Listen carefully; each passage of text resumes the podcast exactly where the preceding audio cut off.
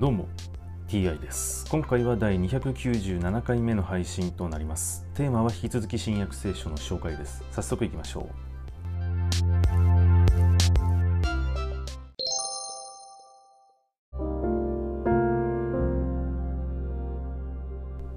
新約聖書第296回。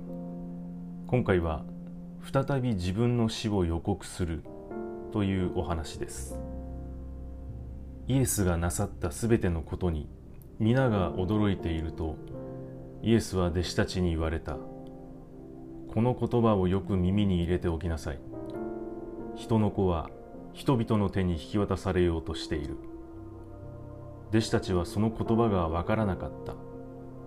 彼らには理解できないように隠されていたのである。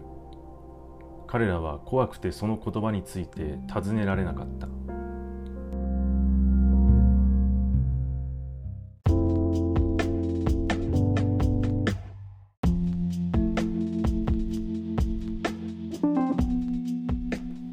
弟子たちはイエスが自分の死を予告したことに気づいてないわけですよね。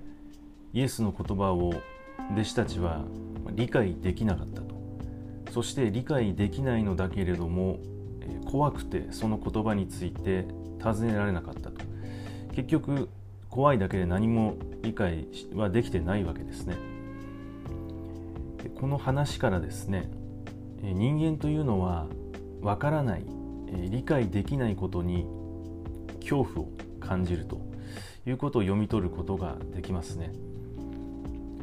それを踏まえるとイエスは弟子たちを怖がらせようと、え、した意図があったのかもしれないですね。まあ、そのようなつもりがなかったのかもしれないですがイエスはその弟子たちを見抜いていると思われますので弟子たちを怖がらせるというか恐怖の念を感じさせておくとでそれで言葉は理解できないようににしていたのでその怖さというのを弟子たちに留めておこうとしたのだというふうに思います。はい、今回はこれで以上です。また次回もどうぞよろしくお願いいたします。それでは。